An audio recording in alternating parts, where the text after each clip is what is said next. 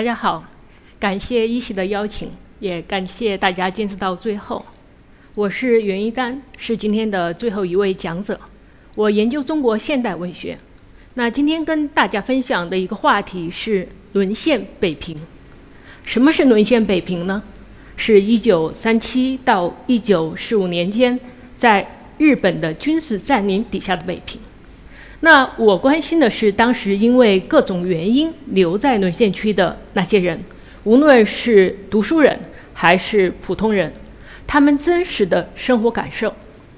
今天我们当然知道，抗战八年取得胜利，北平沦陷了八年之久。但是对于历史的当事人来说，他们并不知道战争什么时候结束，也甚至不知道中国能不能获得最后的胜利。那他们如何留在沦陷区？他们在沦陷区怎么一天一天的把这个日子挨过去？啊，包括他们怎么来化解他们内心的焦虑，这是我关心的一个问题。沦陷北平，我想对在座的大多数来说都是一个比较遥远的时空。为了让大家有一点现场感呢，我想从这张照片谈起。这是一九三七年八月日本军队进驻北平城的照片。那在这个照片的右下角呢，有一辆人力车。人力车呢，是民国时期北京最常见的交通工具。我们可以把它看成是一个日常生活的象征。旁边是日本的军队，这个军队好像还没有打扰到这个人力车夫的一个节奏。战争正在拉开序幕，但是生活还得继续下去。目前这两条平行的轨道呢，必将在一个点发生交集。我想，假如我们把时间拨回到一九三七年的七月，你正好身处即将沦陷的北平，你是选择离开，还是选择留下来？一九三七年七月爆发的这场战争是一个什么性质的战争呢？我们先来看《伦敦新闻画报》上关于卢沟桥事变的报道。这个报道的标题叫“躲在雨伞下面的中国军队”。这是当时驻守北平城的二十九路军，很多小战士的手上都打着一把雨伞。他们为什么要打伞？一方面当然是要躲避七月盛夏的骄阳，另一方面呢是要遮蔽头顶上日本飞机的频频的侦察。我想大家都可能听过一首歌，叫《大刀往鬼子的头上砍去》，一边是大刀是雨伞，另一边呢是飞机是坦克。这是一场军事实力极不对等的战争。我们可以用胡适的话来说，是一个在科学技术上还没有准备好的国家，却必须和当时的第一流的军事工业强国进行一场现代的战争。那像胡适这样的知识分子，他很清楚，在当时中国和日本之间，在军事实力上、科学技术上存在着很大的差距。越是了解当时的国际形势，越了解中国的家底，其实越容易陷入到一种悲观的论调当中。这会影响到他们对战争前景的判断，甚至会影响到他们个人在去留问题上的选择。那在抗战爆发以后呢？胡适他被任命为驻美大使，在一九三七年九月的时候，他写信给留在北平的北大的教授。啊，希望这些北大教授能够在战争期间啊调整心态，完成手上的工作。胡适说：“人生最不易得的是闲暇，更不易得的是患难。”啊，希望他的朋友们能够利用这个千载一时的机会埋头著述。但是闭门著述其实需要一定的客观条件。首先呢，需要一个相对安全的庇护所；其次呢。需要比较稳定的经济的来源。如果你满足了这些客观的条件，是不是真的就能关起门来看书、写作，完成你手上的工作，心里毫无道德的焦虑呢？未必如此。那知识分子他的道德焦虑来自何方呢？一方面，我们知道知识分子他的使命不仅是要著书立说、传授知识而已，他们还背负着特定的。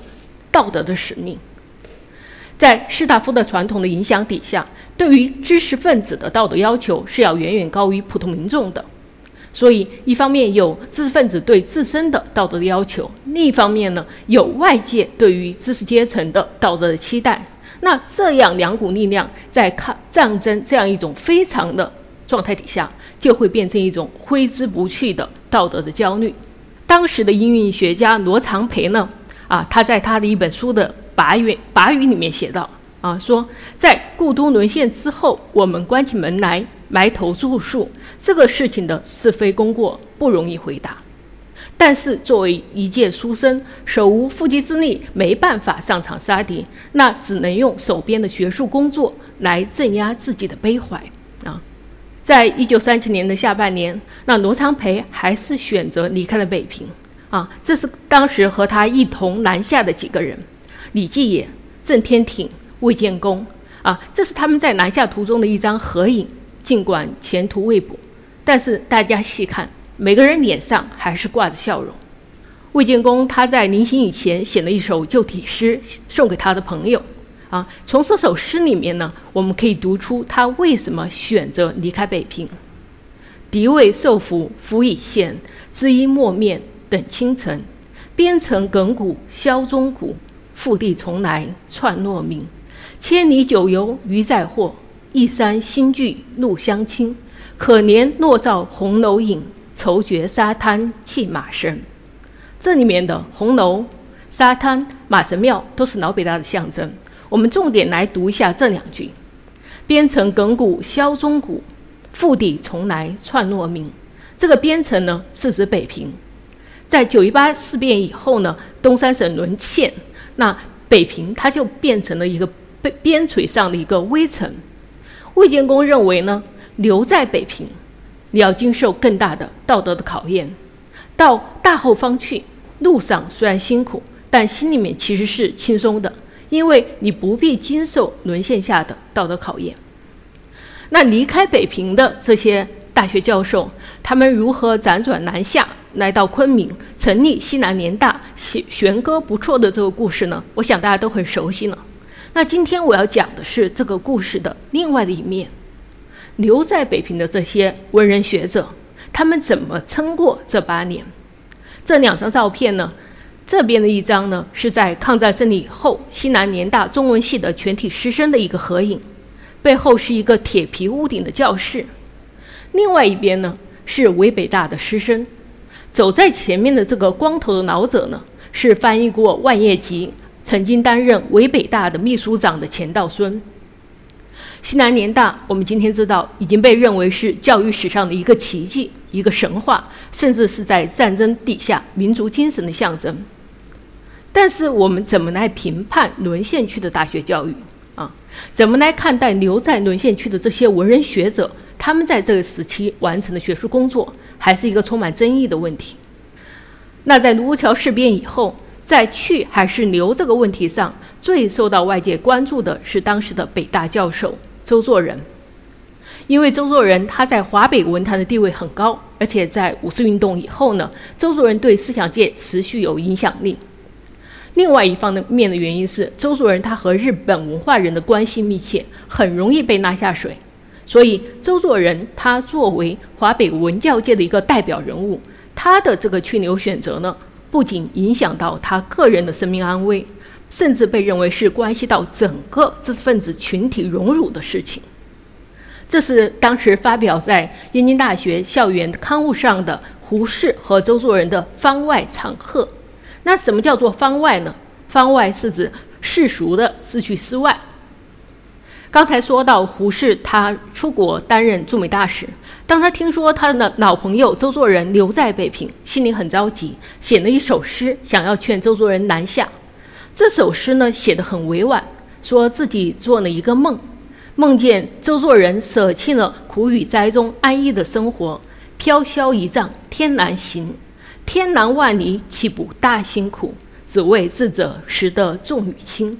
什么是重？什么是轻呢？胡适认为，在这个时候，应该一切以国家为前提。那周作人当然很感谢他的老朋友胡适的这番好意啊。他说，他把他的这个苦与灾呢，改名为叫做苦住安，表明自己还是要在北平苦住下去。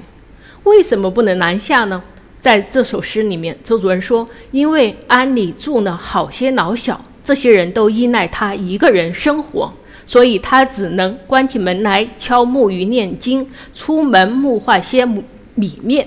啊，虽然不能离开北平，周主任跟胡适保证说，老生始终是个老生，将来希望将来能够见得居士的面。大家细看这首诗的最后呢，盖了一方印。”啊，印文是三个字“知惭愧”啊，这方印呢也表明了周作人当时的一种心情。那北大南迁之后呢，北大教授周作人他的经济来源有两个方面，一方面呢是用胡适主持的这个文化基金编译委员会去翻译希腊神话，啊，那第二条路呢是给当时司徒雷登主持的燕京大学去担任客座教授。在沦陷的初期，已经关于周作人有各种传言，说他要出山担任伪北大的校长。那在这封信的后面呢，周作人半开玩笑的说：“啊，说他算过命，命中注定呢，只能做一个普通的教员而已。至于像这个祭酒师业，也就是大学校长这样的职位呢，自己是无福消受的。”在这封信的后面呢，也有一方印啊，这个印文是“冷暖自知”。那是什么事情导致周主任最终落水接受一系列的委职呢？是一九三九年元旦那天的枪击事件。但特别有戏剧性的是呢，这颗子弹没有打进去，被他长袍下面的这个毛线衫的扣子给挡出去了。两天以后呢，周主任在自己的家中八道湾拍了一张照片。还把这张照片呢分送给他的友人，包括远在美国的胡适，还有翻译他的散文的松之茂夫等等。大家细看这个照片，在这个长袍上还留有一个小小的一个弹孔。那在三九年的元旦枪击事件以后呢，周作人很快就接受了伪北大图书馆的馆长的职位，接着又担任了伪北大文学院的院长。一九四四年年呢，他还接任了当时的伪教育总署的督办。周作人呢，他是知道自己会被写到历史当中的，他很清楚自己的这一系列选择意味着什么。如果我们假设在一九三九年的元旦，周作人死在了刺客的枪下，那他应该会被写进民国史的《文苑传》或者是《儒林传》，那至少他在中国现代文学史上的地位能跟他的哥哥鲁迅相提并论。但是周作人他躲过了那一枪，幸免于难。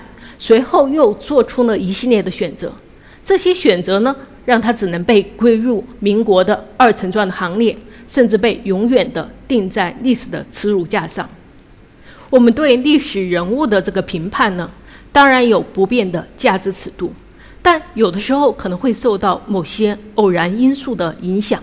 像白居易这首诗里面所说的：“周公恐惧流言后，王莽谦恭未篡时。”向使当时生便死，一生真伪复谁知？我想，我们大大部分的人都不是特殊材料制成的，可能都经受不了十分严苛的道德的考验。在非常的时代，有些人他没有留下道德的污点，可能是因为他受到了客观环境的庇护，甚至是大人物的庇护，也可能他只是一个小人物，没有受到强大的这个道德的压力和经济的诱惑。那在卢沟桥事变以后，不仅是像周作人这样的知识精英要考虑何去何从的问题，小人物也有类似的苦恼。这套日记呢，是前些年在北京的报国寺文化市场出土的，它的时间的跨度正好是一九三八到一九四三。日记的作者叫董毅，他当时在辅仁大学的国文系读书，不是一个好学生啊，天天想着如何逃学。去北海滑冰啊，甚至想着怎么谈恋爱的问题。董毅他很羡慕他周围的一些朋友南下，但是他说我还不能，为什么呢？每个人有每个人的环境。首先他说，因为家庭的这个经济条件不允许；第二呢，说他的父母还有他的弟妹需要照顾。我们看小人物给自己找的理由和刚才我们说的知识精英的自我辩解，其实并没有太大的差距。那卢沟桥事变前后，北平城里面的空气是怎么样的呢？我们可以跟随一个日本文化人奥野信太郎，从他的角度来看一看。奥野信太郎说，在七七事变的前一天，古都的一切都显得很平静。太阳照常升起，货郎摇着他的拨浪鼓在胡同里面走街串巷，黄包车夫在树荫底下打盹儿，卖西瓜的人在大声的吆喝。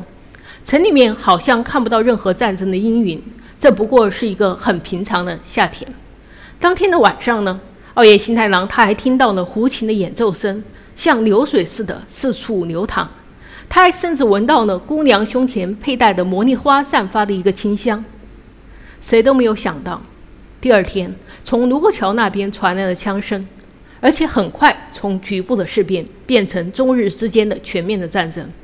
而野新太郎他是一个戏迷，在北平城被日军包围起来以后呢，他还跑到当时的前门外的这个广和楼去听戏。他当天晚上听的是什么呢？《牡丹亭》的《还魂记》。那剧场外面是用沙包构成的这个防御的街垒，是刺刀，是保安队。那剧场里面呢，好像还延续着乾隆以来的这样一个氛围。兵临城下的现实和《牡丹亭》的这个梦幻的境地，好像是完全割裂的。但是我想，这种割裂更符合我们普通人在面对战争时候的一种鸵鸟的心态。所以，北平的沦陷。对于普通人到底意味着什么？我想，首先是日常生活的危机，是生活秩序的解体，是很强烈的不确定感啊、不安全感和被排斥的感觉。这两张照片的对比，都是对准了老北京的最基本的生活单位——胡同和四合院。但一边呢是一个上帝的视角，从空中俯瞰，在那里面我们看不到具体的人。但是另外一边呢，就是日常生活的视角，是普通人的视角。那所谓日常生活的视角呢，就是从老百姓过日子的角度，从柴米油盐酱醋茶来理解外敌的入侵、军事占领对于普通人意味着什么。首先，我们会生活在各种各样的谣言当中，有十分乐观的认为事变马上就要结束的谣言，也有高度恐慌的谣言。朱自清回忆说。当时警察挨家挨户的通知，叫把门窗要塞好，还要准备些土，同时呢要拌上料和葱啊。这个配方十分的神秘，也十分的独特，用来干嘛呢？防止晚上日本的飞机来放毒气。战争来了，它会剥夺掉日常生活中十分细微的一些快乐，甚至砍断很多人的生计的来源。在北平的胡同，夜深人静的时候呢，你会听到印面饽饽的叫卖声。印面饽饽是老北京人喜欢的一种夜宵。那在民国文人关于北京的书选里面，经常会提到这种凄婉的印面饽饽的叫卖。但是卢沟桥事变以后，北平全城都在戒严，晚上八点不准出门，所以卖印面饽饽这种夜游神市的买卖呢，受到了巨大的冲击。那这些从业者。他在太平的年月早出晚归啊，能够勉强的养家糊口。但是战争来了，晚上宵禁，很快他们的生意做不下去，久而久之就会沦为乞丐。北平沦陷的瞬间是什么样的？在傅宗涛的回忆里面，他孤零零地站在西市北大街，偌大的一个北平城，好像只剩下他一个人。往南一望，是无数的电杆棒子，像目标似的。立着，一直矮下去，往北一望，也是无数的电杆。这种荒凉的，甚至有点像恐怖片里面的场景呢，其实跟张爱玲所经历的香港的陷落十分的类似。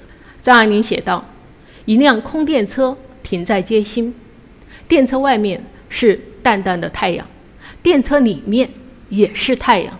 这辆被遗弃的电车，象征着被突然按下了暂停键的城市。”在张爱玲看来，有一种原始的荒凉。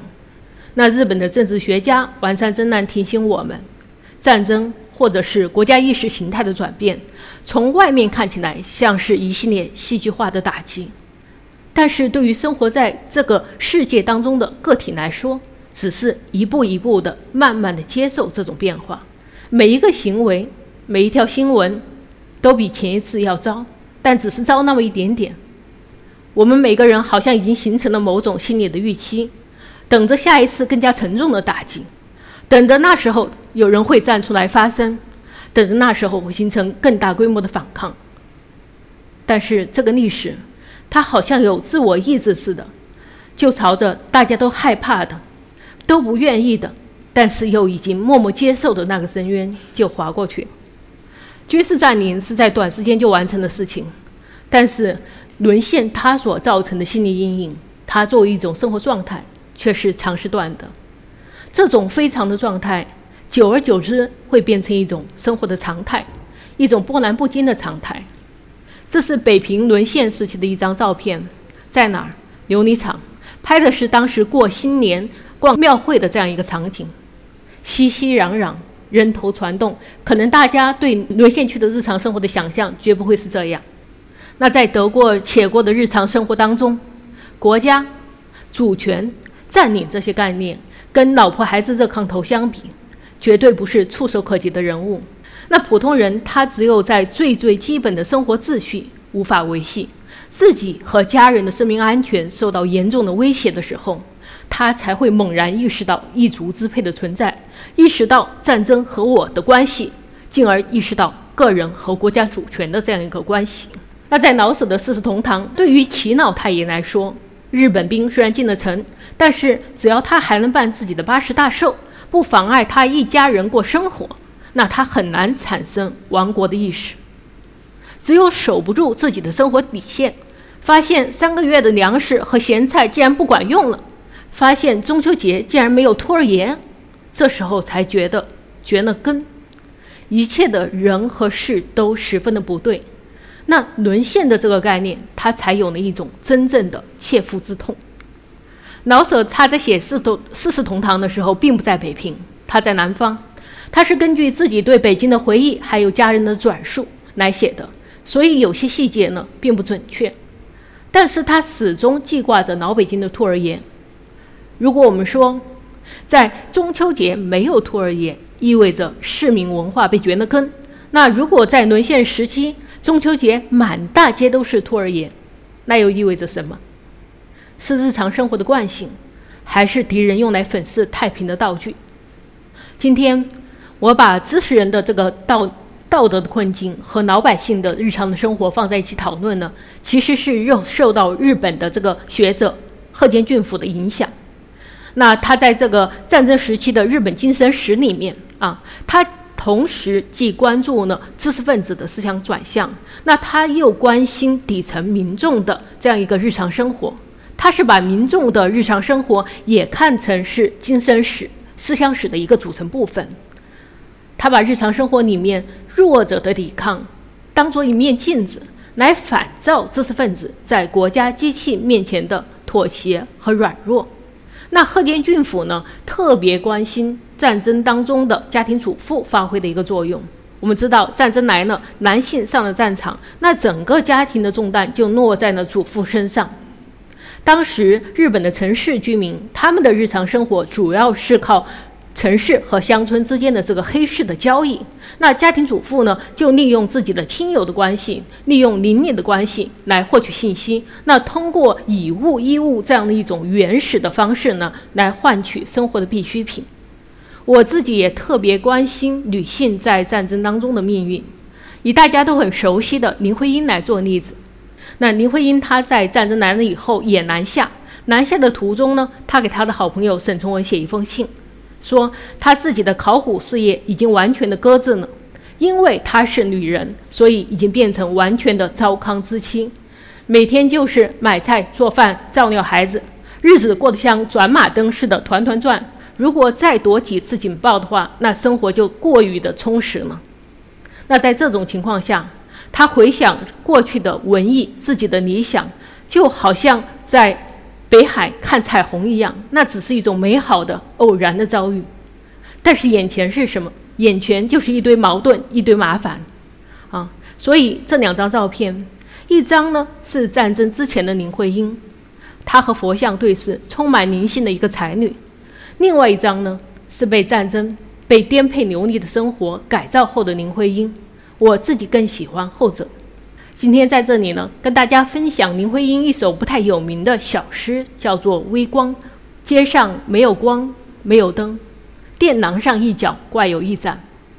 他和她把他们一家的运命含糊全部交给在暗淡。街上没有光，没有灯，店窗上斜角挂着有半盏，何家大小朴实的脑袋并排熟睡在土炕上。外边有雪叶，有泥泞，砂锅里有不够明日的米粮。小屋尽守住着微光，缺乏着生活上需要的各样，缺的是把柴，是杯水，麦面。为这吃的喝的，本说不到信仰。生活已然固定的，单靠气力，在坚壁上边来支撑那生的胆量。那在战争当中，祖父的责任就是首富生活当中那一点点的微光，不要被时代的飓风所吹灭。从前面我所描述的沦陷区的日常经验，战争时期的日常经验，我们能否推导出一种新的道德观念？周作人说。道德固然好，但是要以生活做背景。不管人民的死活，空谈道德，那是唱高调、说梦话。我们首先要满足人民最基本的要求，让他能吃饱穿暖，他才可能有心情去关心别人、想到国家。